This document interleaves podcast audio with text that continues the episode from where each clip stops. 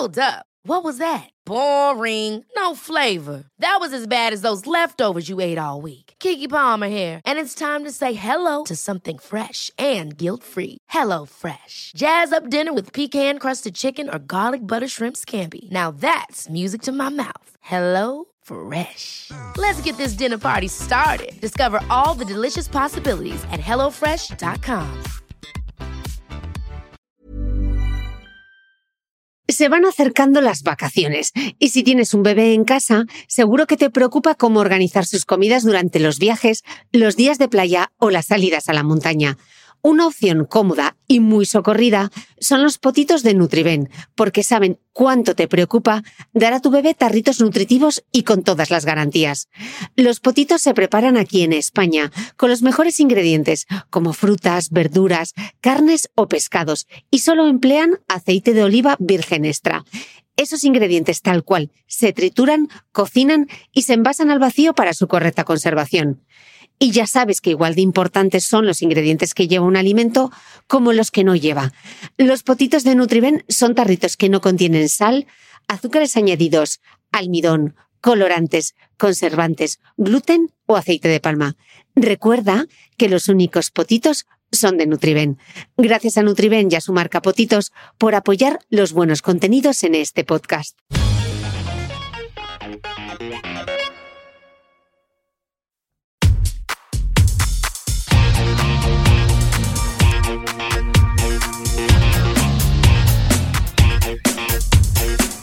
Hola, soy Cristina Mitre, periodista y autora del blog de Beauty Mail. Bienvenidos a mi podcast, donde todas las semanas charlaré con los mejores expertos de la cosmética, la nutrición, el fitness y el bienestar, para que te sientas bien y te veas mejor.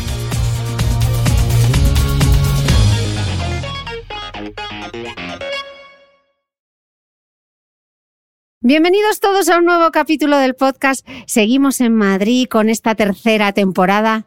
Y joder, ya sé que os estoy presentando todos los podcasts diciendo, ¡y qué alegría! Porque por fin, pero ¡Y qué alegría! Pero por fin está conmigo Gema del Caño, que hasta se ha cogido un ave, lo que nos gusta este grupito, cogernos ave, avión, etcétera.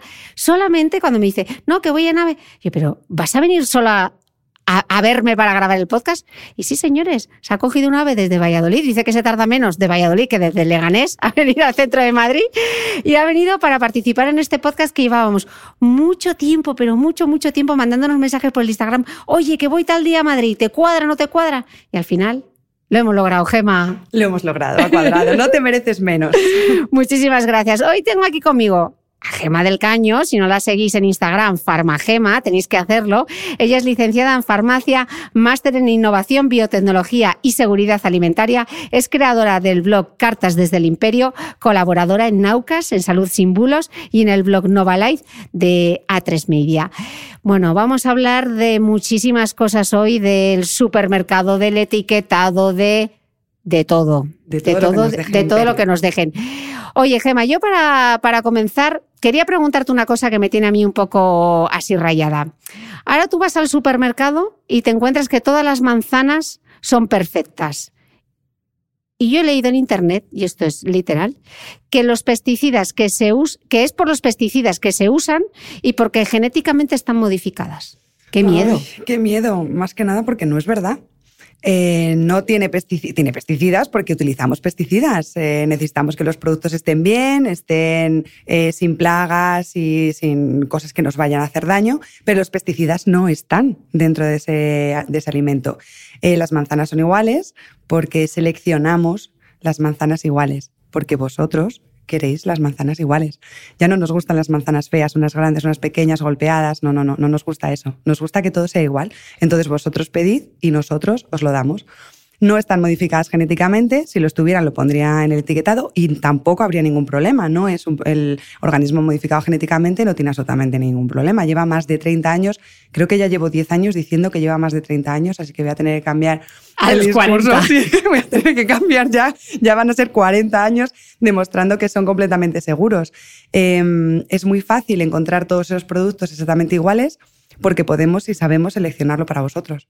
Eh, pero Gema, mm, si brillan es porque se les ha tratado con algún producto químico y eso no es malo. Eh, bueno, se les ha tratado con un producto que es una cera que son una cera de abeja, ¿eh? no es, son productos extraños ni nada, con lavarlo se quita, no es nada tóxico. Y además te diré que ese producto, esa cera que lo protege, lo que hace es eh, evitar que se estropee más pronto, hace que se conserve un poco mejor. Las manzanas se golpean muy fácil y en el momento en el que una manzana se golpea con otra, es ahí una zona muy crítica donde las bacterias lo van a atacar. Entonces esta capa de cera lo que hace es protegerla, aumenta eh, su vida útil, aguanta un poco más, son más bonitas, ¿vale? Lo mismo que nosotras nos maquillamos, pues lo maquillamos a las manzanas y no pasa nada. Y solo con un lavado pues sería más que suficiente para quitarlo. Y las verduras, todo lo que compramos en el supermercado, simplemente con lavarlas, ya nos aseguramos que estamos quitando eh, todos esos pesticidas que se han utilizado en su producción. ¿Con eso podemos estar eh, súper seguros? Estamos súper seguros, pero porque hacemos analíticas nosotros primero y ha salido ahora mismo el estudio del año pasado de la EFSA, que es la Agencia Española de Seguridad Alimentaria, que es la que nos analiza, nos revisa y nos mira todas las cosas para ver si realmente estamos haciéndolo todo bien. Em, y ha salido pues, que casi el 100% de las muestras recogidas, más de 9.000, eh, tenía todos valores seguros en cuanto a pesticidas. Ten en cuenta que los pesticidas no los echamos sobre el alimento, ¿eh? los echamos antes, cuando, cuando vamos a plantar, porque lo que queremos es evitar otras plagas que eh, queremos evitar pues que otras plantas que van a comerse esta que vamos a plantar nosotros la ataque. Entonces no están por encima del alimento. Si lo echáramos por encima del alimento, se nos estropearía. Está alrededor. Es verdad que pueden quedar algunos residuos, pero siempre están por debajo de los límites de, seguridad. Con ponerlo en el agua sería suficiente. Pero tenemos mucha manía de echarle una gotita de lejía o de algún producto de estos y dejarlo ahí reposar. Y la realidad es que lo que tendríamos que hacer es frotar porque las bacterias no tienen patitas, no se quedan ahí. No nos obsesionemos con esa lejía. A veces estamos poniendo más, eh, perdona, más cantidad de residuo nosotros que lo que realmente tiene ese, producto. Lo que tenemos que poner es bajo el agua y frotarlo bien. Ahí eliminamos eh, cualquier residuo que pueda quedar, cualquier tipo de bacteria.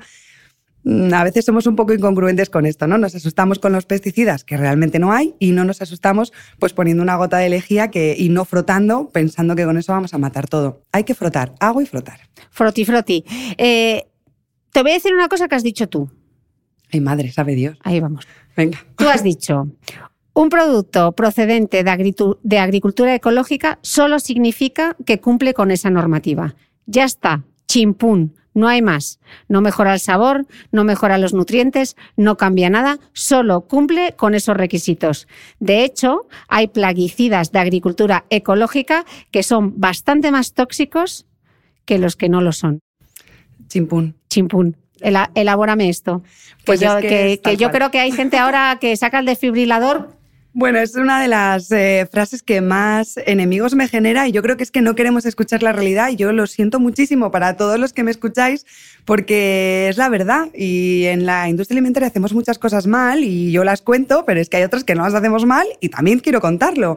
La agricultura ecológica, eh, la normativa de agricultura ecológica, lo que te dice es que tiene que ser, eh, tener unas características específicas para el suelo, en el modo de empleo, cómo se elabora, pero no dice nada de que no tenga pesticidas. De hecho, sí tiene pesticidas, tiene otros distintos que no están autorizados en la agricultura convencional y sí están autorizados en la agricultura ecológica. De hecho, eso es lo que he comentado más veces. Hay algunos que son bastante tóxicos para el suelo y que los propios agricultores de agricultura ecológica mm, casi no utilizan porque no nos viene bien, tampoco para, para ninguno, pero no son más sanos y pagamos más por ello creyendo que son más sanos.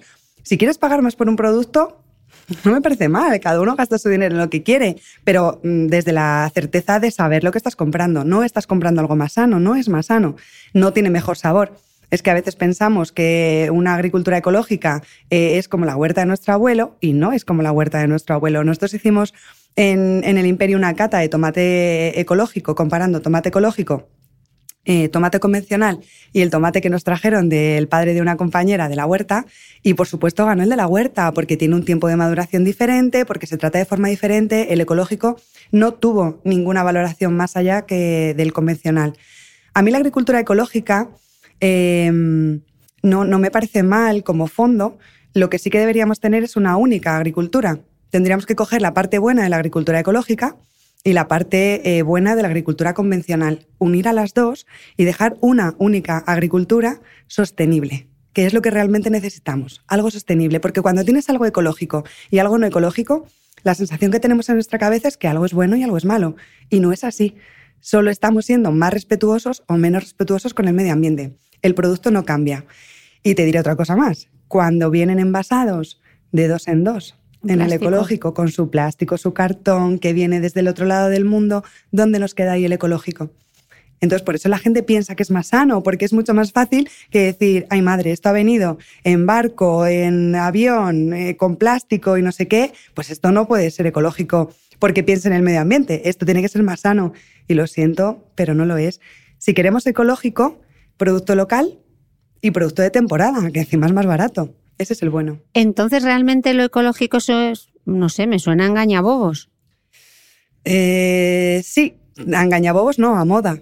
Ahora la moda es ser ecológico y está muy bien, si es que tenemos que serlo. Se nos, el calentamiento global no es una tontería, eh, se está viendo que, que, necesitamos ser más sostenibles, pero no sé si la vía es fomentar esa normativa ecológica. Tenemos que ir un poquito más allá y eso, hacer una única agricultura que eso que sea sostenible, que es lo que realmente nos hace falta. Porque estabas diciendo que lo ecológico sí tiene algo bueno y la industria en general también tiene cosas buenas y que sería habría que buscar un punto común. ¿Qué tiene de bueno lo ecológico o de diferente respecto a lo convencional? En principio debería ser más respetuoso con el, con el suelo.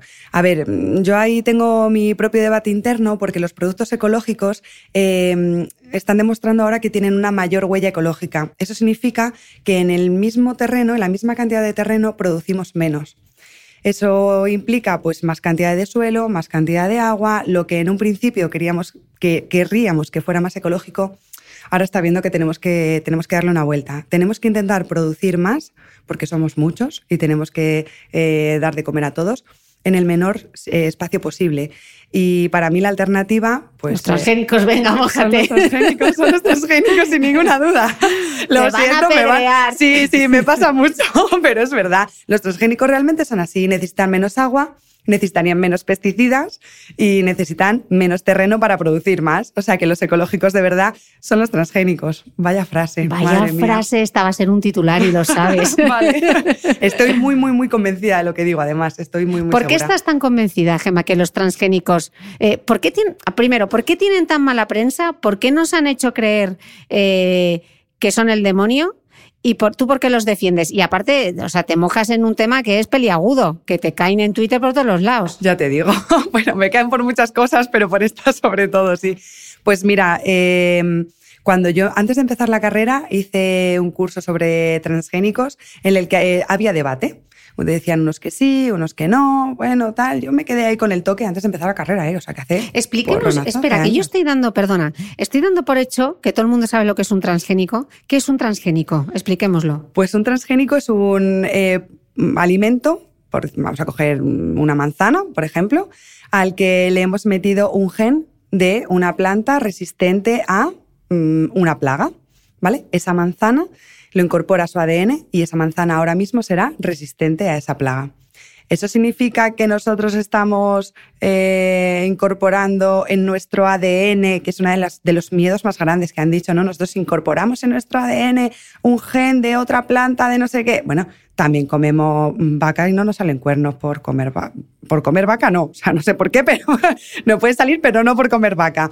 Entonces, son cosas que a la sociedad es mucho más fácil explicarle algo así de si te comes un gen, se va a quedar en ti, que explicarles Tú te vas a comer un nutriente y ese nutriente en tu cuerpo se va a partir en cachitos y lo vas a eliminar, lo mismo que eliminas una manzana normal. No tiene absolutamente ningún problema. Lo que pasa es que para la sociedad, durante muchos años, no hemos sabido contar la ciencia, no hemos sabido contar lo que estábamos haciendo en la industria. Hemos sido totalmente opacos. Y eso lo que ha fomentado es que, por el otro lado, quienes están en contra de cualquier avance científico, pues hayan aprovechado para contar lo que les haya dado la gana, de los transgénicos y de cualquier otro tema, ¿eh? porque el tema, o sea, hay bulos de casi lo que te puedas imaginar. ¿Y el que está en contra de los transgénicos, cuál es el argumento? Pues es que los argumentos son eh, estropeamos la biodiversidad. Correcto, pero que con la agricultura convencional también lo hacemos. O sea, cuando plantamos hectáreas de terreno de maíz y no está creciendo lo que crecería en su momento, eh, pues también estamos estropeando la biodiversidad.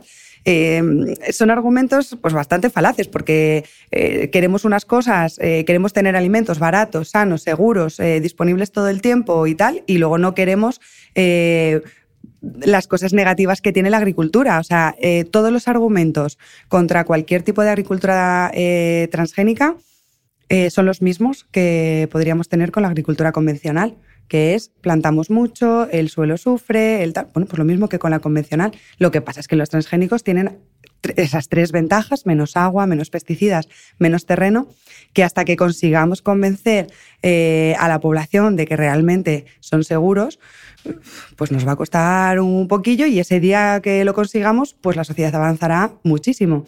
De hecho, quien utiliza transgénico en España eh, apenas se utiliza, en Zaragoza, pero pocos sitios más, y normalmente para, para consumo humano no. Em, pero en otros sitios donde se está utilizando, o sea, tú vas a eh, América del Sur y les dices que tienes miedo a los transgénicos y te miran como raro, en plan, ¿qué dices? Pues aquí llevamos años y años y aquí no pasa nada, pues se consume de forma habitual. Los podemos encontrar en el supermercado en los productos que vienen de fuera, de, que vienen de exportación. Y en la etiqueta tiene que ir Y en la etiqueta lo tiene que poner. Siempre que sea más de 0,9, pues sí que se pone y ya está, no hay ningún problema, así es que no hay ningún problema. Ya. Eh, Gema, ¿qué es la irradiación de alimentos? Eso me suena como a rayo láser, suena un poco mal, pero es malo. Vamos como un, con un rayo láser ahí, pues no. es un sistema de conservación, se llama pasteurización, como si fuera una pasteurización fría. Lo que hacemos es eh, utilizar unos isótopos radiactivos que... es que claro, bueno, claro, es que mal nombre. Y ahora viendo Chernóbil ya está todo el mundo asustado. isótopos radiactivos y digo, ostras. suena mal, suena mal. Pero bueno, lo que hacemos es eso, conseguir una irradiación que lo que va a hacer es eliminar eh, cualquier tipo de bacteria patógena que esté en el, en el alimento. Eh, suena mal, pero solo se matan esos bichos. A nosotros no nos, no nos afecta. es verdad que mm, hay gente que dice que puede verse modificado un poco el sabor del, del producto, pero, pero no va más allá, no tiene ninguna consecuencia en nosotros. Lo que emite radiación es el isótopo radiactivo y eso no está en el alimento. El isótopo radiactivo emite unos rayos gamma como si fuera la comida del microondas, vaya, unas ondas así y mata las bacterias y ya está. El producto queda, eh, aumenta bastante su vida útil y es muchísimo más seguro que antes. En España no hay. Tenemos bastante, bastante miedo a estas cosas, pero porque todo lo que suena a ciencia y a avance que no se cuenta bien, cuando no se cuenta bien, pues da miedo y, tenemos que contar más. ¿Y dónde se utiliza? Se utilizan los vegetales, se utilizan los cereales, se utiliza mucho eh, en este tipo de productos en las patatas porque evita también los brotes. Las patatas, sabes que tienen un tóxico que se llama solanina, es un neurotóxico que no se pueden comer crudas. No se las deis por favor a los animales tampoco crudas ni nada. Como las eh, berenjenas, ¿no? Las berenjenas también lo tienen, ¿no? Sí, las berenjenas también. ¿Sabes qué pasa? Que los, que los, los vegetales no, no, no, tienen patas, no, no, no pueden correr de sus, huir de sus depredadores, entonces tienen que buscar alguna alternativa pues, para que los depredadores no se lo coman. Entonces lo que hacen es pues, utilizar neurotóxicos o utilizar ese sabor amargo que tienen las verduras, que ese es uno de los motivos por lo que no nos, no nos gustan a todos. Em, y bueno, pues eh, las patatas, por ejemplo, eso tienen solanina y tienen mucho más eh, concentración de ese neurotóxico, eh, pues las que tienen brotes, las que tienen zonas verdes, habría que retirarlo porque tampoco se van con el calor, se retira y, y por favor eso no comerlo crudo nunca. Bueno, pues esta irradiación podría evitar esos, esos brotes. Se ha intentado utilizar también la irradiación en leche, lo que pasa es que enrancia un poquito las grasas y da un sabor un poco distinto y entonces se, se está intentando formas nuevas, pero vamos, mm, en irradiación en leche casi casi no. Oye, me he quedado pensando yo lo de la patata, o sea que cuando a la patata le salen las patitas esas blancas y tal. Hay que quitarlo. Hay que quitarlo y retirar toda la zona y las patatas que tienen zonas verdes también, retirar la zona verde. ¿Y te la puedes comer cuando quitas lo blanquito o lo verde? O, mm? Sí, sí, no pasa nada, no va a pasar nada por la cantidad que ingerimos, pero sí hay que retirarlo e intentar evitar que estén, eh, por ejemplo, en la nevera, tienen que estar en una zona seca. Y además tenemos mucha manía de ponerla a la de las cebollas y no es lo más correcto. La cebolla tiene, emite unos ácidos que hace que la patata pues se estropee antes. Así que lugar fresco, seco y lejos de las cebollas. Y algo pasa parecido con las manzanas, ¿no? Si tú pones en el frutero las manzanas y las acompañas de los plátanos y el resto de las frutas, te estropean las frutas, ¿no? ¿Qué hace la manzana? La manzana y todo. Es que todos los vegetales para madurar, eh, pues tienen alrededor, emiten alrededor eh, un... Em, una sustancia, un alcohol que hace que acelere esa maduración. Cuando una manzana está muy madura, pues emite mucho de ese tipo de alcohol y lo que hace es eh, pues estropear o acelerar la maduración. Por eso las manzanas no nos saben como antes, por eso los tomates no nos saben como antes y por eso los tomates de nuestro abuelo saben distinto. Porque lo que hacemos es, para poder tener tomates en todas las épocas del año y manzanas en todas las épocas del año, se fuerza la maduración de esos productos, se ponen en cámaras y se echa, bueno, pues se espolvorea ese tipo de, alcohol por encima y, y así la sensación es que ha madurado antes por fuera, pero por dentro todavía no ha terminado su proceso de maduración. A mí es que me gusta tanto el tomate que prefiero perder un poquito de sabor y tener tomate todo el año, pero eso ya elección de cada uno. Ya, ¿y por qué ahora la fruta, que es lo típico? Compras fruta, la dejas dos días y ya se te pone pocha. ¿Eso es por las cámaras? ¿Qué, clase de alimentos estamos produciendo? Bueno, es que los alimentos son así. Los alimentos se estropean muy pronto. No son como las cremas que las abres y te duran meses.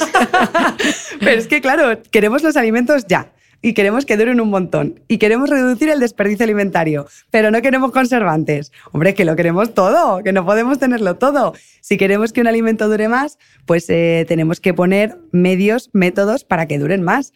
Por eso se han inventado los conservantes, por eso se han inventado los aditivos que hace que el producto permanezca mejor, en mejores condiciones durante más tiempo. Lo has dicho tú, porque mi, mi siguiente pregunta, si hemos contado cosas mal o si desde la industria se han contado cosas mal, mm. el melón de los aditivos se merece una pregunta específica. La confusión del consumidor con los aditivos. ¿Qué lío tenemos con el aditivo, Gema? ¿Por qué? desenmarañemos un poco qué es primero, qué son los aditivos y, y, por qué tenemos tanto miedo a leer no sé qué. Un aditivo solo es una sustancia que se le añade al producto, no tiene ningún valor nutritivo, ¿vale? Solo se le añade el producto para mejorar unas características que ya tiene, pues para aumentar su vida útil, que es pues para conservar mejor el alimento, o para que tenga mejor sabor, o para que, pues un emulgente, por ejemplo, que lo que hace es que las salsas no se separen. Entonces no tiene ninguna característica propia en el alimento más que mejorar las que ya tiene. ¿Qué ha pasado? Pues que durante muchísimos años eh, lo que hemos hecho desde la industria es poner esos aditivos en productos que no son correctos. La gente ya no quiere comprar esos productos correctos y la industria, en vez de dejar de hacerlos, lo que ha hecho es hacer el mismo producto y decir que ya no tiene esos aditivos, sin conservantes, sin colorantes, haciendo creer al consumidor que lo que era malo era el aditivo, cuando en realidad lo que está mal es el producto. Pero claro, hemos creado dos vías. La gente que quiere, eh, que consume esos productos mm, que no son correctos, pues cuando quiere, y la gente que consume esos productos que no son correctos, y para mí lo más grave de todo, pensando que son mejores solo porque no tiene esos aditivos, que para mí es el gravísimo error que tenemos en la sociedad, que creemos que comemos bien porque comemos light, porque comemos sin aditivos, porque no, no, o sea, comemos bien o comemos mal porque elegimos bien o mal los productos que queremos. O sea, unas, unas legumbres en conserva, en mi casa eh, hay legumbres en conserva todo el rato, porque a mí no me da tiempo a hacer puchero, ojalá, pero tengo que comer legumbre y me gusta muchísimo y lo utilizo, legumbres en conserva. Esas legumbres en conserva tienen sulfitos, que eh, son un conservante maravilloso, y tienen una cosa horrible que se llama EDTA, que la gente tiene un miedo a eso, que, que yo también lo entiendo. A ver, se, o sea, empieza por secuestrante es que está perdido. O sea, si tú la te llamas secuestrante, pues ya te esperas ahí que sea algo, no lo sé, horrible, horrible, como poco. Pues no, es un secuestrante eh, lo que hace es captar iones para que las legumbres no tengan un color parduzco, no tengan un color malo. Y ese eh, aditivo, tal cual entra en nuestro cuerpo, sale, no tiene ningún efecto nosotros, no se metaboliza ni nada de nada. Tal cual entra, ¡pum!, sale. Para, hice el cálculo por curiosidad, porque además salió una gran alarma social con este aditivo, em, y tendríamos que comer 30 kilos de legumbres al día para que tuviéramos, para llegar a la dosis mínima. 30 kilos. O sea, si tú te comes 30 kilos de legumbres al día, lo que menos te tienes que preocupar es del aditivo. Y el de al lado no te quiero ni contar cómo se va a poner el pobrecito mío. O sea, tenemos que poner en valor realmente el producto que estamos comprando. Las listas de ingredientes van de más cantidad a menos cantidad. No hacemos una receta como nosotros quisiéramos. No, la legislación nos dice que el primer ingrediente es el mayoritario. Bueno, pues fijémonos en esos primeros ingredientes donde realmente está la chicha del alimento y dejemos un poco em, más de lado pues tener esos aditivos que realmente pues, eh, lo único que hacen es mejorar una característica de un producto que si es bueno seguirá siendo bueno y si es malo seguirá siendo malo. ¿Y cómo se reconocen esos aditivos en la lista de los ingredientes? ¿Cómo aparecen? Bueno, pues hasta ahora aparecían con un número E. Era el E330, por ejemplo. La gente tuvo muchísimo miedo al E330 durante un tiempo Resulta que el E330, cuando le digo a la gente que es el ácido cítrico y que a la gente le da por comer eh, zumo de limón por la mañana porque es que cura poco menos que el cáncer, pues le digo, pues te estás poniendo de 330, ¿eh? pero fino. Entonces, claro, me miran con cara extraña. Bueno, pues es que todos los aditivos tienen esa categoría donde los hemos clasificado, pues los que son uno son colorantes, los que son dos son conservantes, los que son empiezan por tres, eh, bueno, pues así vamos todos, ¿no? Acidulantes, los que son tres, el cuatro, cinco, eh, y entonces eso nos garantiza, ese número E nos garantiza que la EFSA lo ha autorizado en las dosis correspondientes. Claro, como nos daba miedo, porque nos daba miedo los aditivos, pues ahora lo que hemos optado es, en vez de poner ese número E, la normativa nos permite poner ácido cítrico y lo que hacemos es poner ácido cítrico. ¿Eso le aporta algo al consumidor? Pues no, porque le aporta bastante bien poco. Lo que hemos hecho es eh, poner delante la función de ese aditivo, que a mí eso sí que me parece interesante. No, no podemos poner solo ácido cítrico, tenemos que poner qué está haciendo. Si es un acidulante, si es un conservante, si es un potenciador de sabor. Esa es la parte en la que sí nos tenemos que fijar. ¿Qué está haciendo ese aditivo dentro del producto? Y una vez que sabemos lo que es, bueno, pues ya está vamos a mirar cuál es el resto del producto. Unas patatas fritas con un potenciador de sabor eh, al que le tenemos miedo, como el glutamato, por ejemplo, pues eh, son una Glutamato monosódico, que eso. Es que hay que decir Que me lo he aprendido de tanto escuchar a la boticaria. Pero lo dices así, glutamato. Así, así. Bueno, da un miedo que. Oh. Pero si te digo inosinato, ¿a qué no? Bueno, pues es que el inosinato es otro aditivo. En vez del 621 es el 620 no sé cuánto y hace exactamente la misma función del glutamato. Fíjate en que las patatas son patatas fritas. Ese producto no es correcto. Le pongas glutamato, inosinato o le pongas lo que te dé la santa gana que le quieras poner. Eso. un poquito de quinoa. con un poquito de quinoa ya te has arreglado. y no. Y la palabra detox. Hombre, bueno, y, antiox. Tú pones detox, antiox, el no sé qué, y ya está. lo tienes todo. Ya tienes las patatas saludables. Y ya estamos pensando que estamos comiendo un producto saludable cuando no lo es. Y pasa lo mismo con los snacks saludables. Unas eh, patatas, unos snacks de harina de guisante, pues te ponen un guisante muy grande o te ponen unas lentejas muy grandes y lo que es es una harina. Una harina exactamente igual que la de trigo. O sea, lo que hacemos es machacar el guisante, lo calentamos, lo trituramos y hemos hecho una harina. O sea, para un apuro, chica, que me muero de hambre y no encuentro manzanas, pues fenomenal. Pero no creamos que ese producto es sano, porque no lo es. Vale, ya, ya hemos visto que los aditivos son seguros. Pero, Gema, ¿y si no se van a acumular? Igual se acumulan. ¿Y a ti los garbanzos se te acumulan? No, no. Los garbanzos entran y salen de, diferentes formas, pero salen. Pues los aditivos igual. Normalmente se metabolizan, normalmente no, se metabolizan y salen. Y algunos ni siquiera se metabolizan, como el EDTA. Lo único que se nos acumula en el organismo es eh, los metales pesados. Con eso sí que tenemos que tener un poquito más de precaución, por ejemplo, pues con el mercurio y la cantidad que consumimos de, de pescados grandes, ¿no? Como el pez espada o el atún, pues esos tienen pequeñas cantidades de mercurio y tendríamos que tener un poco más de precaución los niños las mujeres embarazadas, pues en no consumir más de una o dos raciones a la semana. Los metales pesados se acumulan, los aditivos no. Y están calculados y analizados para que no se acumulen. No interaccionan entre ellos, pues lo mismo que no te interacciona o que no existen las dietas disociativas en la que no puedes mezclar un hidrato de carbono con una proteína, bueno, pues no. O sea, igual un aditivo, pues igual que esto, llega al organismo, se metaboliza y el aditivo no sabe de dónde, el cuerpo no sabe de dónde viene esa sustancia que le acaba de llegar la metaboliza, si la quiere utilizar la utiliza y si no la elimina. O sea, es, no, no tiene ningún aporte extra que nos pueda hacer eh, tener nada tóxico. Vale, pero mm, no se acumula, pero ¿se estudia el efecto combinado de los aditivos? En algunos casos sí y en otros casos no. En algunos que ya se ha demostrado que está, llevamos muchísimos años eh, utilizándolos sin ningún problema o tienen, vienen derivados de, productos naturales, como el ácido cítrico, por ejemplo, pues en principio no, no se estudia. Pero bueno, tampoco estudiamos eh, cómo interacciona la lechuga con el tomate en la ensalada Es decir, si el aditivo ha demostrado seguridad desde el principio, pues la demuestra desde el principio hasta el final. Que es que todo es química, que es algo que, no nos entra en la cabeza. Cuando nos llegan las cosas a nuestro organismo, pues todo se convierte en básicamente lo mismo. O sea, todos estamos compuestos de básicamente la misma química. Cuando llega, se elimina y ya está. Y nunca se superan las dosis, pero nunca, ¿eh? De los nunca. Se llegaría, ni aunque estuvieras todo el día comiendo el mismo aditivo, llegarías a la dosis mínima que pudiera tener ningún efecto. Y esa dosis es que tu organismo no fuera capaz de metabolizarlo. No es, no es posible llegar. Vale. Eh, conclusión. Ningún aditivo es tóxico en las condiciones en las que los añadimos. Otra cosa es que ese aditivo se añada a un producto que ya ni es correcto por sí mismo. vale. Genial, compramos. Pero es que esto contradice mucho a una cosa que dice Michael Pollan en su famoso libro En Saber Comer, que él decía, evita productos que contengan ingredientes que nadie tendría en la despensa. ¿Tú tienes un bisturí en el botiquín? No, no. No tenemos bisturís. ¿O tenemos grapas en el botiquín? No, no, porque si tenemos grapas vamos al médico. Una cosa es lo que tenemos en nuestra casa, que, que utilizamos en nuestra casa de forma habitual, y otra cosa es lo que tenemos en la industria que mejora los productos que tenemos en casa. Eh, lo mismo que en tu botiquín tienes ibuprofeno y tienes eh, pues tiritas y en un hospital tienes otra serie de productos que ellos son profesionales y saben utilizarlos y lo utilizarán en el momento que lo, que lo necesites. Entonces, no podemos hacer esa comparativa de lo que tenemos en nuestra casa y lo que tenemos en la industria. En la industria intentamos facilitar, tenemos, yo siempre digo que está el imperio del bien y el imperio del mal.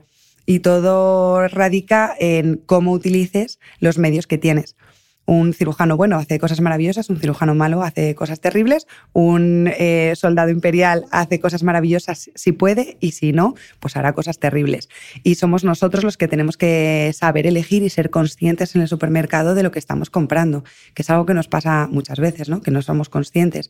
Vemos no, no, os desviamos la atención a, cosas que a lo mejor no son las más sanas y dejamos de lado las que realmente sí que son sanas, que no necesitan promoción, porque un producto que es correcto, que es sano, una lechuga, no necesita promocionar que es muy buena y nadie se esfuerza en promocionarla, pero un producto insano el que, en el que has invertido más de, en el que has invertido mucho dinero en marketing y en tal, bueno, pues necesita promocionarse, claro, hay que saber elegir. Entonces, Gemma, para saber elegir quizá cuanto más nos grita un producto, menos confianza nos debe dar. Cuanto más nos diga sin, sin tal, sin. Absolutamente, absolutamente. Cuanto más necesite venderse, un plátano no necesita venderse. Eso es. ¿Sabes qué pasa? Que yo una de las cosas que siempre he dicho, que pasa que a mí nadie me pregunta, pero nadie me pregunta de, los que hacen cosas en el supermercado, yo quitaría los envases, em, los, los claims, como, eh, los, los, reclamos del, para el consumidor sin azúcar, sin aditivos, sin... Bueno, cosmética se va a terminar igual. Ya lo he visto, sí, sí, ya no hay más termina sin parabeno, sin, sin, por sin gluten. Mm, quimiofobia, por fin.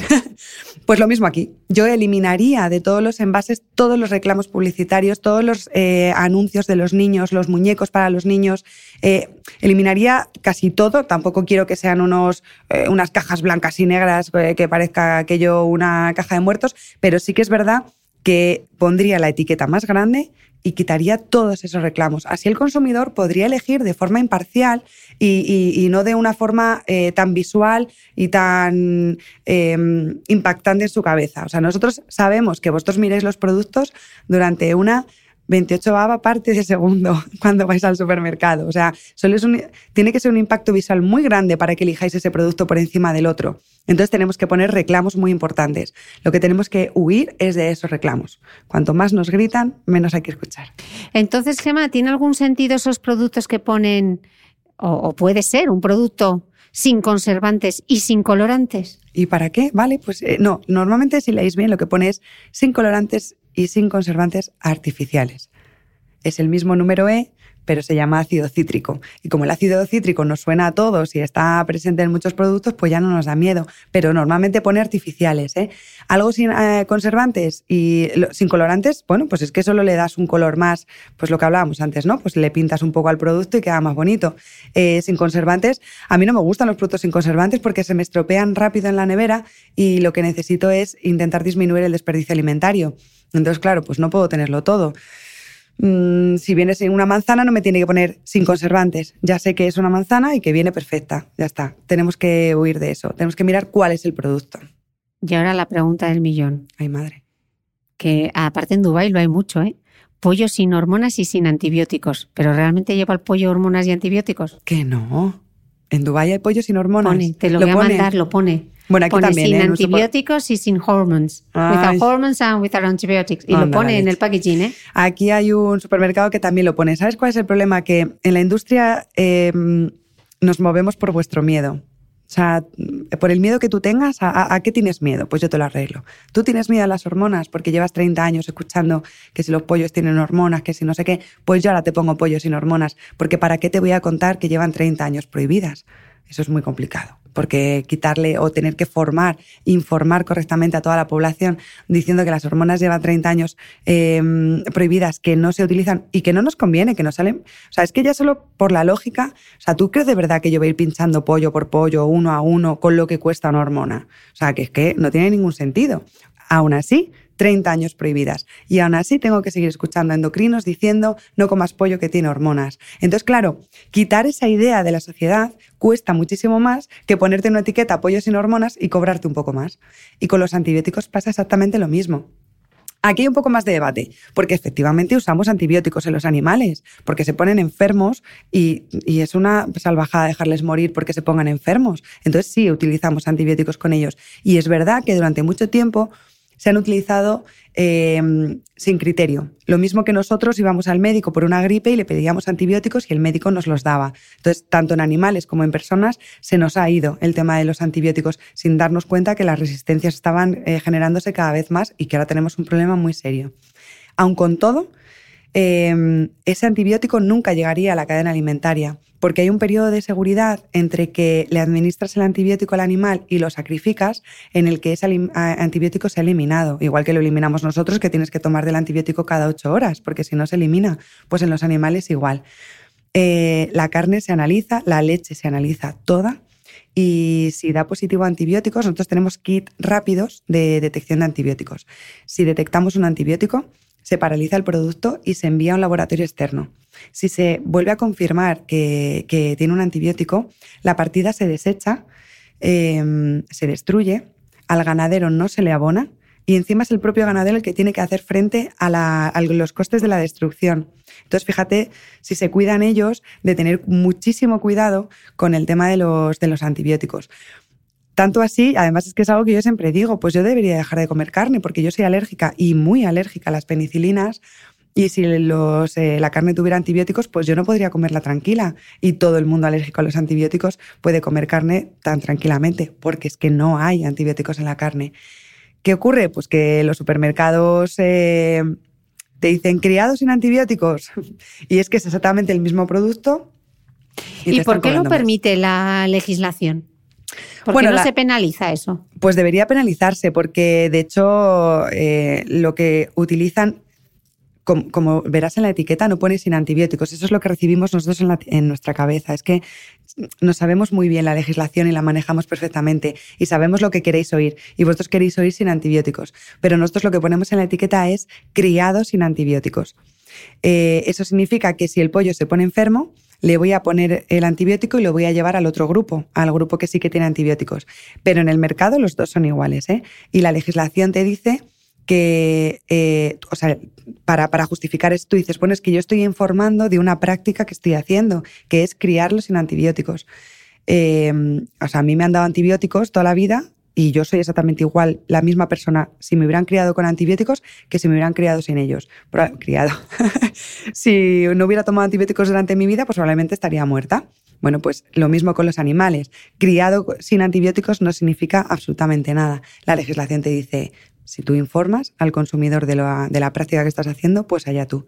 Lo que no se puede hacer es atribuir a un producto unas características que de forma natural no tienen. O sea, no podríamos poner sin antibióticos, porque entonces sí que estaríamos eh, perjudicando al otro que tampoco los tiene.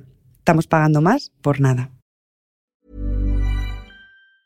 Jewelry isn't a gift you give just once. It's a way to remind your loved one of a beautiful moment every time they see it. Blue Nile can help you find the gift that says how you feel and says it beautifully with expert guidance and a wide assortment of jewelry of the highest quality at the best price. Go to BlueNile.com and experience the convenience of shopping Blue Nile, the original online jeweler since 1999. That's BlueNile.com to find the perfect jewelry gift for any occasion. BlueNile.com.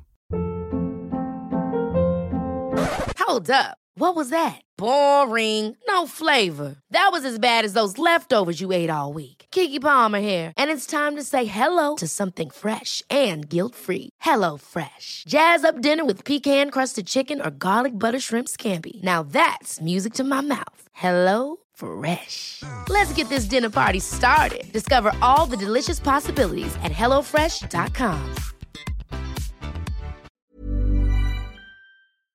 ¿Sabías que los bebés son capaces de autorregularse y comer lo que necesitan?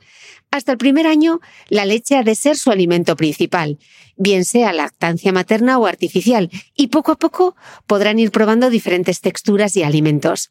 Ahora, con buena temperatura, a todos nos gusta salir más de casa, y en verano pasamos mucho tiempo fuera, en la playa, la montaña o recorriendo el mundo.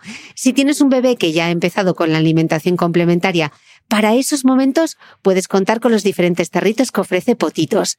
Hay recetas para bebés desde 4 y 6 meses y solo llevan ingredientes como frutas, verduras, carnes o pescados que se trituran y se envasan tal cual. Los potitos de Nutriben son tarritos seguros, fáciles de conservar y transportar, ya que no necesitan refrigeración, tan solo mantenerse en un lugar fresco. Se calientan en microondas o al baño María, sin conservantes ni azúcares añadidos. Gracias a Nutriben y a su marca Potitos por ser nuestro mecenas del mes.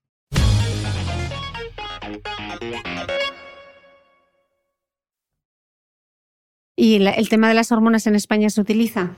30 años hace que están prohibidas. Sí que se utiliza de forma terapéutica, eh, pero tiene lo mismo, los plazos de seguridad necesarios y no se utiliza para el engorde. No, Eso es lo que te iba a preguntar. No, no, no, no, para el engorde más de 30 años, ¿eh? que ya está prohibido. No hay eh, ningún animal en el que se le administre, se administre hormonas de crecimiento. Muchas veces lo que me dicen es, es que la carne suelta agua cuando la frío. A ver, la carne es un 70% agua, nos guste o no nos guste, y estamos poniéndole eh, en una placa muy caliente eh, esa cantidad de ese 70% de agua. Entonces, algo de ese agua, de esas células, está saliendo. ¿Qué pasa con las hamburguesas, por ejemplo? Pues que compramos carne que creemos que es carne picada en la hamburguesería, en la hamburguesería no, en, la, en el, no, en el supermercado, ah, la carne envasada. Ah, la envasada. Y eso es burger meat, no es carne picada tal cual. Ese burger meat tiene proteínas de soja, tiene destrosa, que retiene agua para que esté un poco más jugosa y cuando la ponemos en la sartén, ¡pum!, toda esa agua se suelta. ¿Son hormonas? No, es proteína, esa proteína de soja que hemos recogido pues para que aumente el volumen, para que esté más jugoso. No son las hormonas, es mm. agua. Así que ya lo puse el otro día, si queréis carne picada, pues elegís esa y esa y que te la pique en el momento.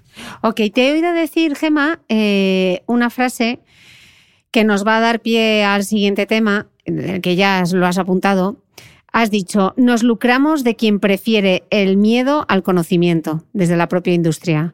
Esta es la, la, quimiofobia llevada al extremo, ¿no? ¿Por qué es tan, por qué es tan peligrosa esta quimiofobia? Eh, es eh, peligrosa primero porque el consumidor está desinformado, porque tiene miedo a todo, porque no se fía de nada. Entonces no se fía de nada para lo bueno ni se fía de nada para lo malo. Y normalmente va unido además esa quimiofobia a ese sentimiento de, conspiración eh, en el universo, ¿no? que todo el mundo está intentando hacernos cosas malas, la industria farmacéutica, la industria alimentaria, todo el mundo nos intenta envenenar. Esta gente siempre le digo, pero bueno, ¿cómo vivimos ahora en muy poquito tiempo, 20 o 30 años más de lo que vivíamos antes. Tenemos mejores sistemas de sanidad, tenemos mejores em, sistemas de pues vivimos mejor, nuestras casas están mejor acondicionadas. Si alguien nos quisiera matar, si alguien nos quisiera envenenar, pues oye, ya no, estaríamos muertos, ¿no? O sea, no, no viviríamos muchísimo más. Eh, combinamos las dos cosas. La quimiofobia es complicada porque al final no sabes qué comer. Y la quimiofobia te lleva a cosas naturales de las que desconocemos el riesgo. Por ejemplo, la leche cruda. La quimiofobia te dice, no, es que pasteurizan la leche porque la leche tiene hormonas y hay que tomar leche cruda. Y la leche cruda tiene listeria, tiene tuberculosis, tiene brucela, tiene un montonazo de cosas que realmente sí son peligrosas y que no nos acordamos. Porque el problema de todas estas cosas de la vuelta a lo natural es que no nos acordamos cómo vivíamos antes. A mí la gente muchas veces me dice, es que hay que comer como comía tu abuela. Y, mi abuela siempre decía, cada vez que se lo decían, decía, hija, yo prefiero no comer como comíamos antes, ¿eh? que anda que no he comido yo un montón de patatas. No, tenemos que comer con conciencia, sabiendo lo que estamos comprando, pero como antes no, no vayamos para atrás. Eh, ¿Cuál es el mayor de los bulos sobre alimentación y en concreto el que más daño hace? Eh, tendría que elegir entre dos y tres, entre dos o tres, ¿eh? Venga, te dejo tres Porque... si o dos. El de eh, las hormonas y los antibióticos hace mucho daño porque retira alimentos que, serían correctos y bueno, pues que mm, sí que podríamos eh, tomar perfectamente y que, que dejamos de tomar por miedo. O sea, que, que, nuestras elecciones sean desde la libertad y desde el conocimiento, no desde el miedo, ¿no? Y dejar de tomar un alimento porque tenemos miedo, pues es un error. Eh, y luego, bueno, por supuesto, vamos, a mí me, duele en el alma eh, cualquier tipo de mm, producto correcto al que le quitan el, valor bueno solo porque tiene aditivos. Es que me parece una cosa terrible. Hay muchos bulos mm, recurrentes. Cada poco viene el arsénico en el arroz, cada poco viene la hepatitis A en, las fresas, cada poco viene un señor que ha puesto sida en unos plátanos, cada poco viene son cosas como recurrentes que cada cierto tiempo te toca volver otra vez a contar. No, oye, por favor, esto no, no es compartáis esas cosas por WhatsApp. No, además lo dijo la Boti, si tengo un bulo no lo rulo. No, mm. no, no se, no se rulan los bulos. Eh, tenemos nueva ley del pan. Bueno, la tenemos, pero a ver. A ver, no. Ay, eh, pues regular. cuéntanos, cuéntanos lo bueno, lo malo y lo regular de la nueva ley del pan. Lo bueno es que el consumidor va a estar informado de cuándo compro pan integral de verdad. Ya está. Bien. Esa es una grandísima noticia. La, la mala es que no sé cuándo porque la normativa nos ha permitido eh, conservar los etiquetados o los, eh, o los, productos que todavía están en fecha de consumo preferente eh, y podemos utilizarlos hasta que se nos agoten los stocks. ¿Cuánto tiempo puede ser eso? Pues yo calculo que un par de meses todavía bien a gusto. Bueno, igual para cuando salga este podcast, que es de nueva temporada, que será a partir de septiembre. Pues, pues ahí ya está. Bueno, pues entonces sí, para a partir de septiembre ya podremos ver que todos los panes que veamos serán integrales. Cuidadito con esto porque se supone que regulaba también el artesano, la normativa lo que te dice es que tiene que primar el factor humano, pero no te dice exactamente cuánto. Así que no sé si tener a dos personas mirando significa factor humano. Tendríamos que valorar eso.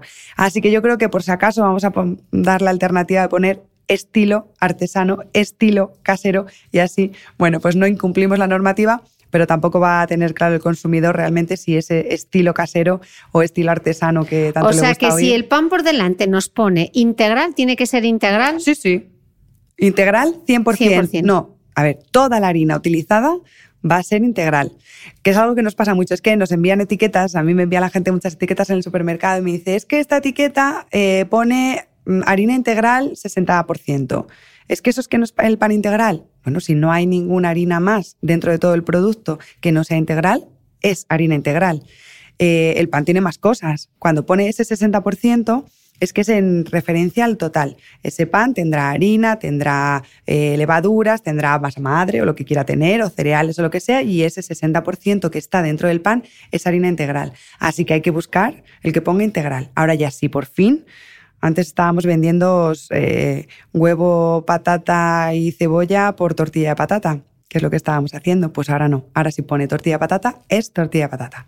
O sea que si pone integral, podemos estar seguros que el 100% o no. El 100%, de la harina es integral, que no significa que el 100% del producto lleve harina, o sea, todo sea harina. El pan tiene muchas cosas, pero el 100% de la harina va a ser integral, con toda tranquilidad. Ok. Eh, me gustó mucho, eh, que yo además lo desconocía y por eso quiero contarlo aquí en el podcast por si alguien eh, seguro dice, joder, a mí que no se entera de nada.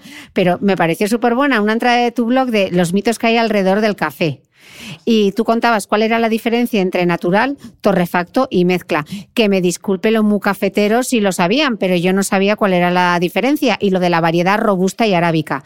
Ya que estamos, voy a aprovechar para que las que no lo sepan como yo, o los que no lo sepan como yo, que, que se enteren. A ver, ¿cuál es la diferencia entre natural, torrefacto y mezcla? Bueno, natural es el café tostado normal y corriente, ¿vale? Lo que pasa es que, bueno, pues un español y encima extremeño se fue a América y vio que los señores que estaban allí envolvían, eh, ponían por encima azúcar para conservar el café. Entonces dijo, este, pues me vuelvo a España, se volvió en la época de la guerra y dijo, pues va a conservar, si yo pongo una capa de azúcar en el último tostado, eh, pongo azúcar, va a conservar mejor esas propiedades.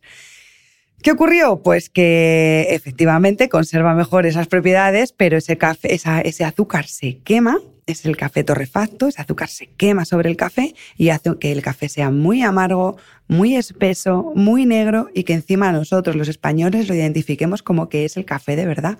O sea, nuestra cabeza, el café cuanto más amargo, cuanto más espeso, o sea, el espesor es por el azúcar, ¿eh? no es por otra cosa. El café natural, tú le echas leche y se queda muy blanquito y nos da la sensación de que ese no es el café bueno. Y sí, sí, es el café bueno, el tostado y ya está.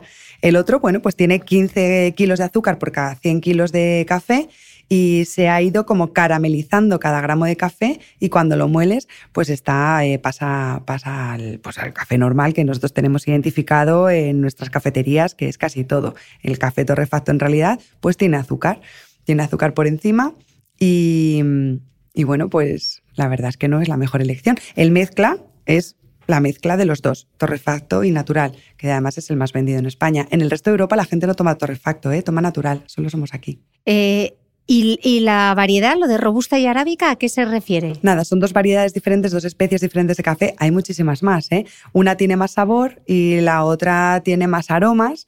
Y... ¿Cuál y cuál? Ay, a ver si me acuerdo. Creo que la arábica tiene más, más, eh, más, más, sabor y la robusta tiene más aromas. Y en nivel de cafeína también, arábica más cafeína, robusta menos.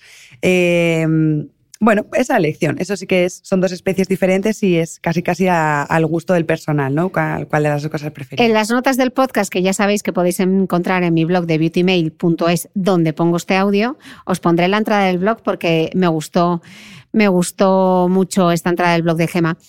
Uf, tengo una pregunta controvertida ahora. Uy. ¿Te acuerdas de la canción esta que decía se nos acabó el amor de tanto usarlo? sí.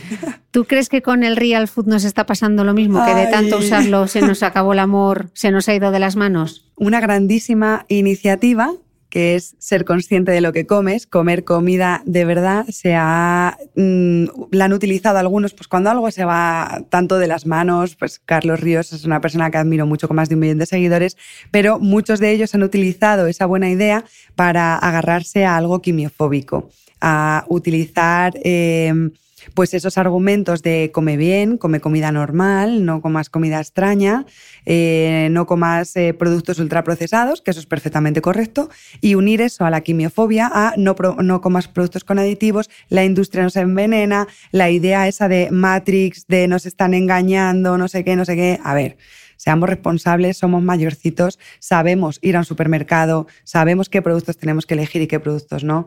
Em, esa idea de la... Em, de que nos están intentando engañar cuando vamos al súper, no sé qué. A ver, bueno, seamos serios. Hay pasillos por los que no se puede pasar en el súper y ya está. Y yo hay por los que no entro nunca. ¿Eso significa que nos estén envenenando, que nos estén engañando? Pues no.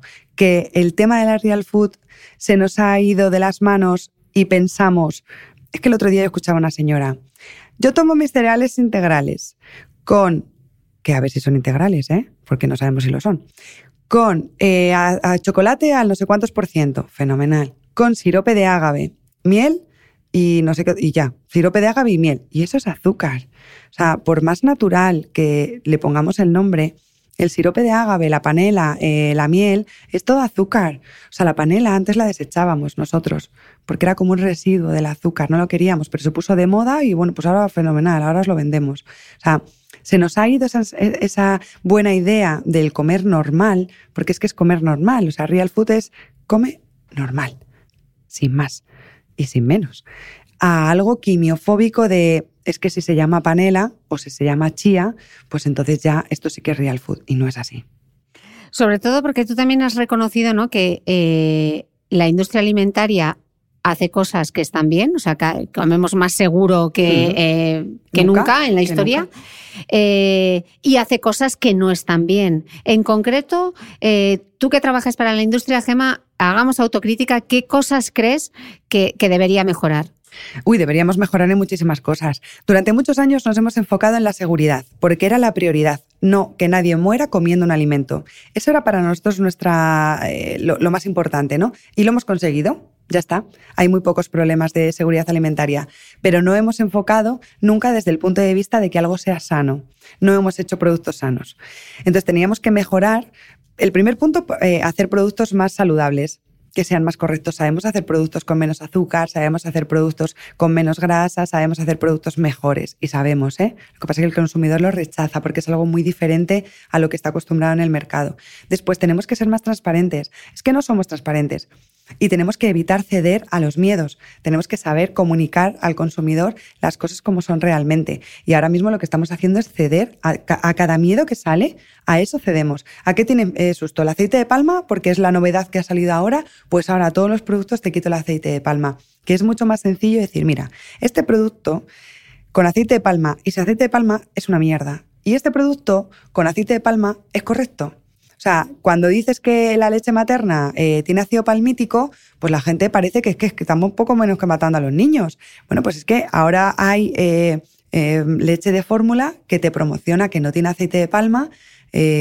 Pues es que antes no pasaba nada, o sea, tenía ácido palmítico porque la leche materna tiene ácido palmítico y ya está. Pero como nuestro miedo ahora viene por el aceite de palma, pues lo ponemos en aceite de palma.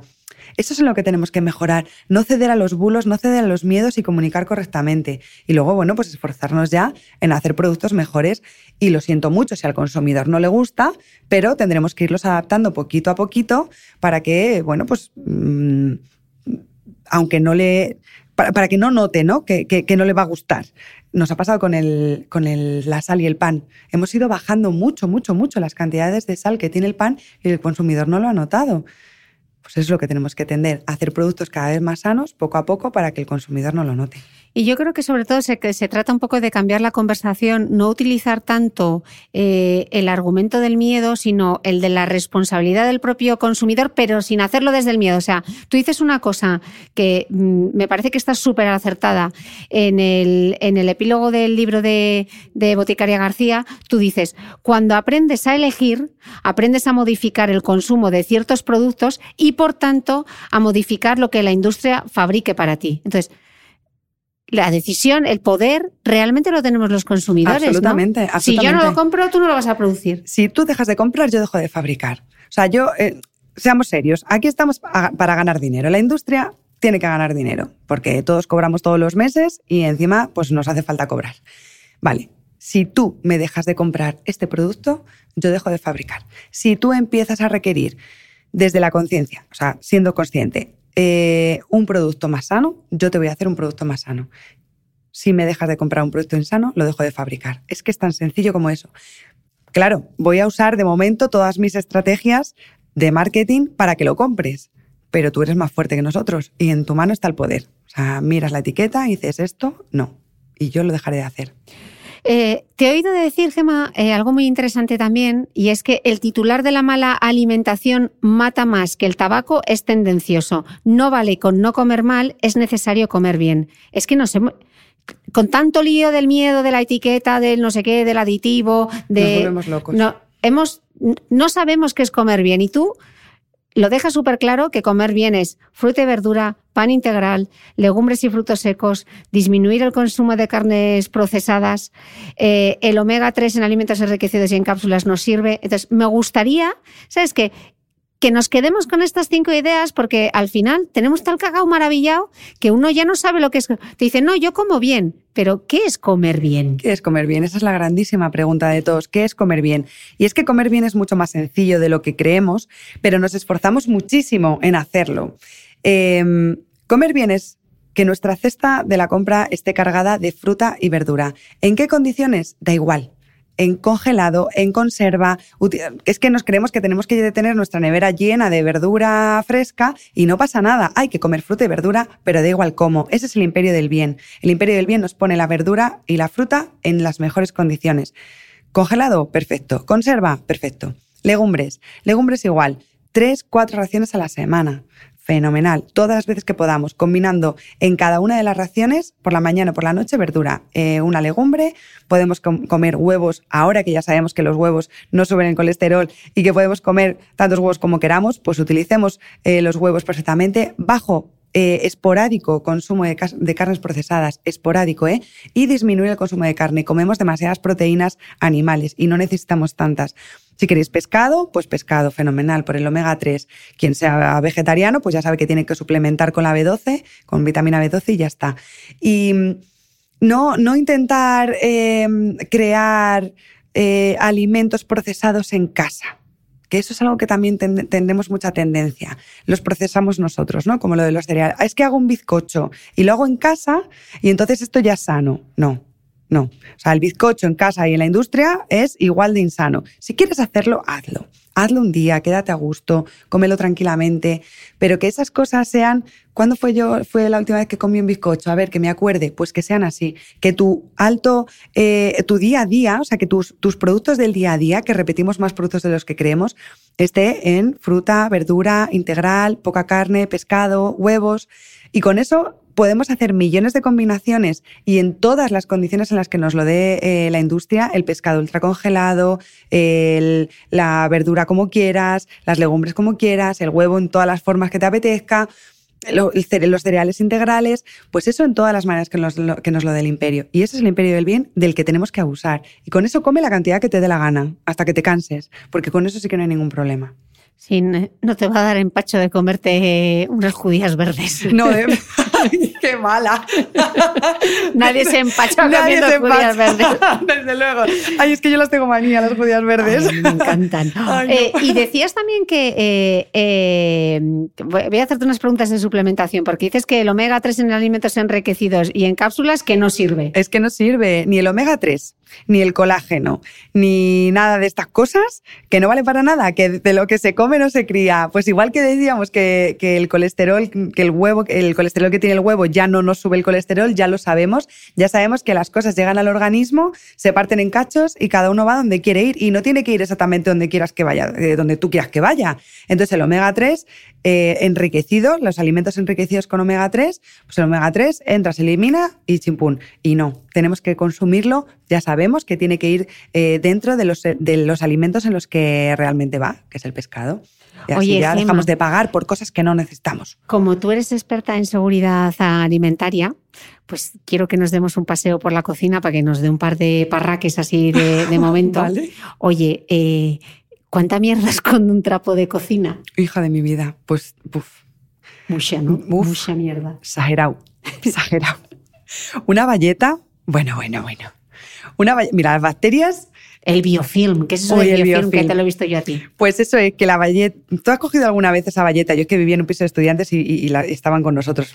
¿Tú has cogido alguna vez esa valleta que está como pringosa, que la coges así y tiene un tacto diferente de forma normal, que parece que va solica a la lavadora. Bueno, pues eso es que las bacterias han hecho. Eh, se han hecho. Hogar. Se han hecho un chale. tienen una urbanización allí hecha y es verdad, ¿eh? es como si fuera una urbanización porque lo que hacen es casitas con, bueno, pues con sustancias eh, que van liberando, van construyendo casas y van eh, pues anidando ahí. esa esa mm, valleta ya tírala. O sea, eso en los biofilms no se van es mejor. A vosotros sale en, nuestras casas, no sale más barato tirar la valleta y coger otra. En la industria tenemos grandes problemas con los biofilms y tenemos que atacarlos de forma muy seria porque, bueno, pues ahí son acúmulos de bacterias bastante, bastante importantes. Pero, mm, pero es que las valletas las tenemos que limpiar, que lavar cada dos o tres días para evitar que ese biofilm em, pues haga su casa. ¿Y, los trapos de cocina son para secarse las manos después de haberse las lavado? no, que, no que estés manipulando algo y te limpies así la mano o la manuca un poquito con Ay, la gente hace eso. Con el trapo, sí, sí, sí.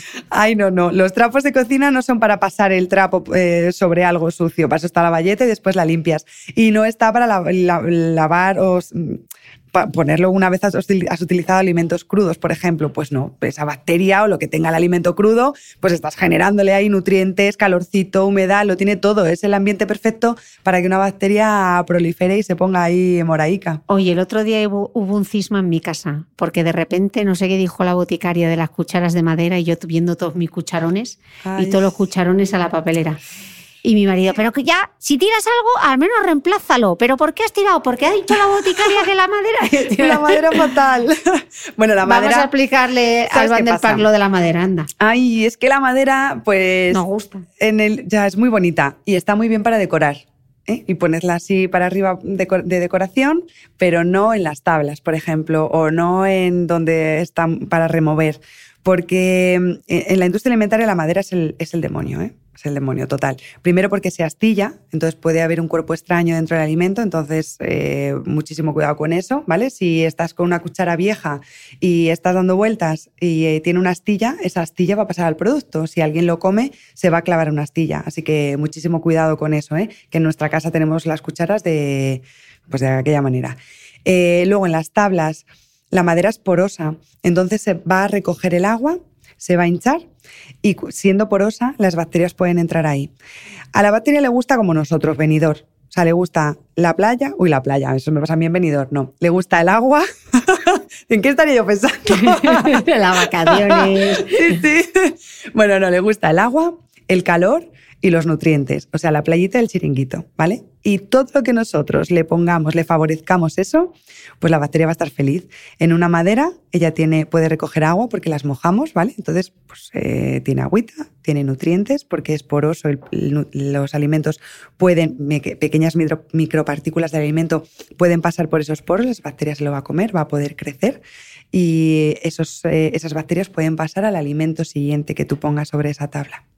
Así que lo mejor es el plástico, la silicona. Pero si luego lo, lavo en el lavavajillas. Lo lavas en el lavavajillas ya, y lo frotas, ya. Y la batería se ha quedado dentro, en la lavavajillas está fenomenal. Lo que pasa es que te vas a cargar la madera, porque la madera en el lavavajillas con tanto calor y con la humedad se abomba y en tres días la vas a tener que tirar, así que tú verás. Los cucharones, los cucharones, ¿no? Los cucharones yo los lavo y se me queda... bueno, ya los he tirado. El, calor, el calor va a quitar encima la capa que tiene de protección y va a hacer que cada vez te dure menos. No, mejor plástico. Me he comprado unas de silicona. Muy bien, Esas silicona están bien. fenomenal. Silicona, y plástico fenomenal. Ahí no pasan las bacterias. Tengo que reemplazar, tengo que reemplazar el resto. Oye, danos unos trucos que seguimos ahora en la cocina, que estoy pensando yo, a mí que me gusta mucho el congelado, seguro que descongelo fatal. Pues depende de dónde descongeles. Si descongelas fuera de la nevera, fatal. La primera alternativa. no se descongela a temperatura ambiente. No, por favor, no. a temperatura ambiente estamos haciendo que el agua que tenga el alimento que estaba congelado salga sobre un alimento, o sea, sobre nutrientes. Pues ya está, calorcito y humedad, ya la hemos liado. Y, y alimento. Buah, cagada. No, tenemos que hacerlo. La primera alternativa es en la nevera. 24 em, horas antes y lo vas descongelando poco a poco sobre un plato. Si tienes mejor una rejilla y debajo un plato, pues genial, porque así el agua que vaya escurriendo cae sobre el plato. ¿Vale? No, no lo pongáis en la parte de arriba de la nevera porque si escurre, pues va a todo lo que escurra va a caer sobre el resto de los alimentos, así que en la, en la parte de abajo. Y si os pasa como a mí, que se me olvida todo el rato sacarlo, porque a mí se me olvida todo el rato, pues la alternativa es el microondas. El microondas es una manera muy segura y muy rápida de descongelar. Pero se te queda como medio hecho cuando sacas las pechugas de pollo. Pues porque tenemos que ponerle cuidado. No podemos ponerle a 20 minutos y marcharnos. No, tenemos que ir poco a poco, dándole vueltas y poniéndolo del centro hacia afuera. Entonces tenemos que ir moviéndolo para que se descongele pues, por todas las zonas por igual. Y ya aún así, si no nos ha dado tiempo, pues, em, bueno, es que gente que lo hace bajo el grifo. Si lo vas a hacer bajo el grifo, nunca con agua caliente, nunca sobre agua acumulada, ¿vale? No se, no se pone a remojo en agua caliente para que se descongele, tiene que ser agua fría, a remojo, o sea, sin remojos, agua corriente y eh, que el producto esté envasado. Es posible que ese producto tenga, se haya picado o lo que sea y el agua pase dentro, así que revisad que el envase esté íntegro para poderlo poner en el agua. Bueno, y ya que estamos en mi podcast, voy a hacer una pregunta personal que a veces me rayo un poco. Imagínate, yo que me, me hago el guiso, el pisto, el guiso, tal, y está como súper caliente mm. y cocino muchas veces por la noche y digo, claro, que está súper caliente, no lo voy a sacar ahora que está aquí súper caliente y lo voy a meter en la nevera. Entonces lo dejo por la noche. Ay. A ver. Se me han criado todo tipo de bacterias. Pues en el pisto tienes suerte porque como el pisto es muy ácido, pues aguanta un poco más. Pero no, lo normal es que lo dejemos un par de horas fuera para que atempere un poco y lo metamos en la nevera. A ver, no hay ningún problema por meter los alimentos en la nevera por el propio alimento, verás, porque no se hace. O sea, que esté caliente. O sea, imagínate que eh, lo acabo de terminar de cocinar, lo pongo en el Tupperware y lo meto en la nevera. Ahí tenemos dos problemas. Primero, que vas a tener que aumentar, o sea, vas a aumentar el gasto de esa nevera porque va a tener que volver a enfriar muy rápido. Y el segundo problema es que el resto de los alimentos que están allí van a aumentar su temperatura. Entonces, mm, el refrigerado está para algo, porque las bacterias a ciertas temperaturas pues vuelven a reproducirse. Entonces, lo mejor es dejarlo a temperar. No tienes por qué dejarlo toda la noche, ni enfriar, ni nada. Con que lo, lo dejes a temperar un poco para que no esté ahí hirviendo y luego ya la nevera y ahí ya sin problema. Siempre toda la nevera, por favor. Por favor. La de bacterias que me debo aclarar, así estoy yo. Todos, pues estupenda. A ver, las bacterias están entre nosotros, llevan viviendo entre nosotros mucho más tiempo, son más listas y saben adaptarse. Entonces, bueno, pues sabemos vivir con ellas. Lo único que tenemos que tener precaución de que el tema no se nos vaya de las manos. Cuidado con niños, con ancianos, con inmunodeprimidos, embarazadas, esos grupos, pues sí que tenemos que tener un poco de precaución extra, ¿no? Porque sus defensas son un poco más bajas y a un número un poquito mayor de bacterias ya podemos tener un problema. Eh, Gemma, ya para hacer el último repaso en la cocina, ¿qué frutas y hortalizas debemos guardar en la nevera y qué no? Pues es que tenemos mucha manía de guardar los tomates y los tomates no se guardan en la nevera, porque en la nevera dejan de saber algo. Y nos pasa con los plátanos también. Los frutos tropicales... ¿La gente guarda los plátanos en la nevera? Sí. se ponen negros. En la nevera se pone, no sé, Ahí se los guardo súper. Yo nunca los guardo en la nevera y alguna vez que pues lo he metido se pone como negro. No sé, yo los dejo fuera también, no, me, no lo he metido nunca en la nevera. Pues es que todo lo que sea tropical tiene que estar fuera, porque, claro, todo fuera, porque él se llama tropical porque le gusta la temperatura esa, la buena. Entonces, si lo metes en la nevera, se quedan como pochos, como tristones. Pues no, lo, todo lo tropical fuera de la nevera. Y eh, las naranjas, por ejemplo, que la gente sí que las deja fuera de la nevera, pues las naranjas deberían estar dentro de la nevera. Los cítricos dentro, los tomates, plátanos y cítricos, estoy tropical fuera.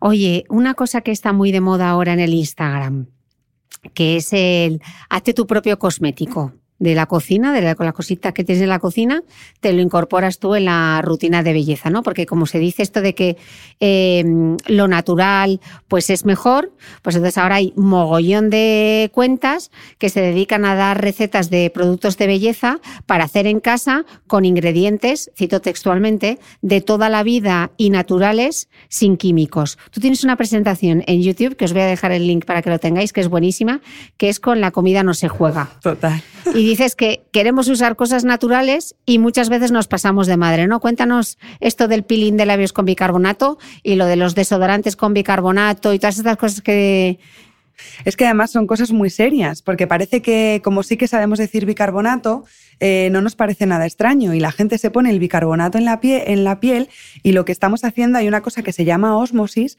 que es que a los dos lados de una misma membrana tiene que haber la misma cantidad de sal. Como no podemos poner, como la sal es muy grande y no se puede mover de un lado a otro, lo que movemos es el agua para que la concentración sea la misma. Entonces, cuando ponemos gran cantidad de bicarbonato, por ejemplo, en los labios, que es una zona súper sensible, lo que estamos haciendo es poner mucha cantidad de sal fuera, como cuando comemos las pipas, que los labios se nos quedan ahí para adentro, ahí metido, como esponja, ahí va adentro, pues ahí. Entonces, eh, estamos sacando todo el agua y lo realmente lo que estamos haciendo es deshidratar los labios. Es una barbaridad todo lo que se hace con... ¿Y las pastas de dientes? Hombre, es que el bicarbonato es muy abrasivo. Estamos eh, poniendo una cantidad de bicarbonato que no sabemos, porque no sabemos cuál es la que realmente necesitan los dientes. Em, en los dientes y estamos abrasando, encima frotando y está abrasando nuestro esmalte. Las cosas, la, la, medicina ha evolucionado para algo, las personas humanas hemos evolucionado para algo, los investigadores ah, trabajan mucho para que no hagamos el idiota con cosas que no sabemos utilizar.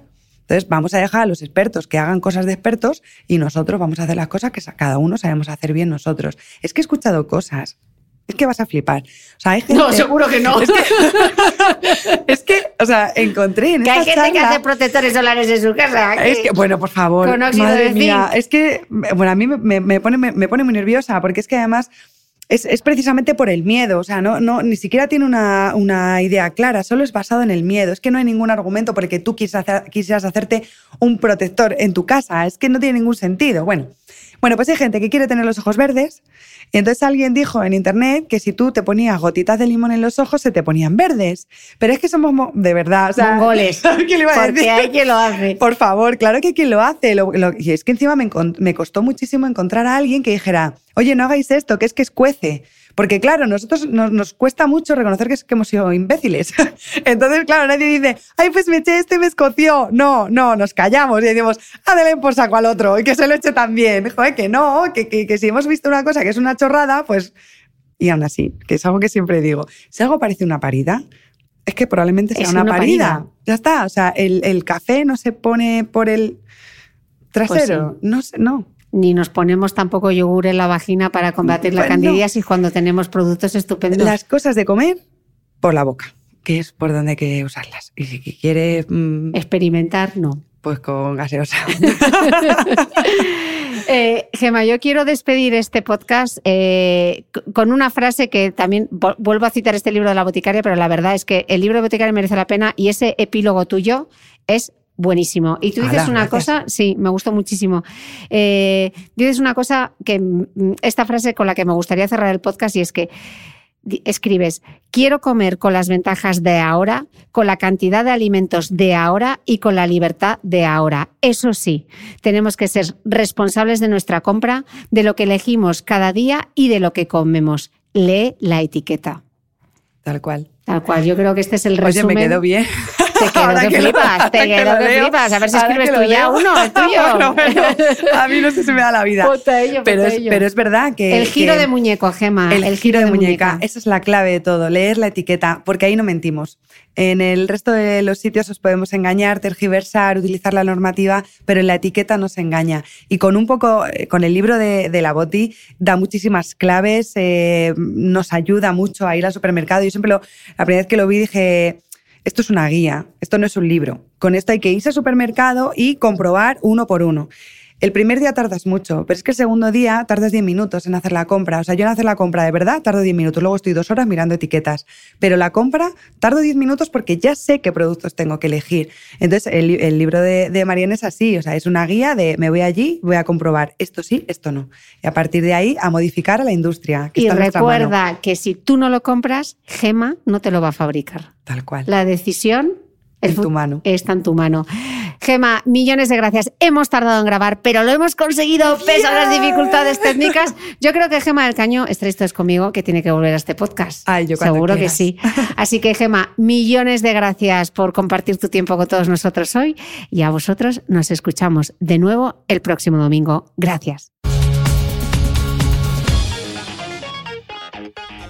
No olvides que todas las notas de este capítulo están en mi blog de beautymail.es. Además, si no quieres perderte ningún capítulo del podcast de Cristina Mitre, suscríbete a thebeautymail.es y a cualquiera de las aplicaciones en las que puedes escuchar mi podcast, como Spreaker, Apple Podcast, Spotify, Evox y YouTube. Solo tienes que buscar el podcast de Cristina Mitre y darle a suscribir. Y un último favor, si entras en iTunes y me dejas un comentario y además me regalas unas estrellas, ayudas a que este podcast tenga cada vez más visibilidad y pueda seguir creciendo. Te espero el próximo domingo con una nueva entrega del podcast de Cristina Mitre.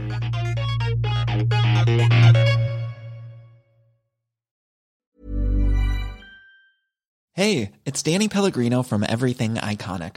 Ready to upgrade your style game without blowing your budget? Check out Quince. They've got all the good stuff shirts and polos, activewear, and fine leather goods, all at 50 to 80% less than other high end brands. And the best part? They're all about safe, ethical, and responsible manufacturing. Get that luxury vibe without the luxury price tag. Hit up quince.com slash upgrade for free shipping and 365 day returns on your next order. That's quince.com slash upgrade.